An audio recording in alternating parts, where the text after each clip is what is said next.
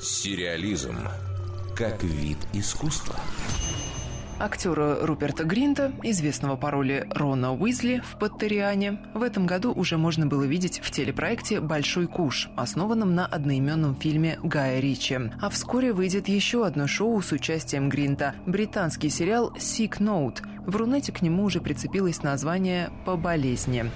Артист воплотил образ человека, которому тотально не везет по жизни. Отношения с девушкой не ладятся, работа отнимает много сил и не доставляет никакого удовольствия. Все меняется, когда герою ставят страшный диагноз. Сразу откуда-то появляется непреодолимая жажда жизни, а люди начинают проявлять сочувствие, и со многими удается наладить взаимопонимание. Есть одна загвоздка – диагноз ошибочный. Теперь придется принять трудное решение, рассказать об этом окружающим и снова погрузиться в невыносимую рутину или продолжать врать, притворяясь больным. Насколько далеко зайдет молодой человек в своей лжи? Узнаем в ближайшее время. Премьера должна состояться этой осенью. Одна из ролей в сериале досталась звезде комедии типа «Крутые легавые» и «Зомби по имени Шон» Нику Фросту. Он сыграл некомпетентного доктора, который виноват в сложившейся ситуации. Увидим и Линдси Лохан, которая в последнее время снимается, мягко говоря, нечасто.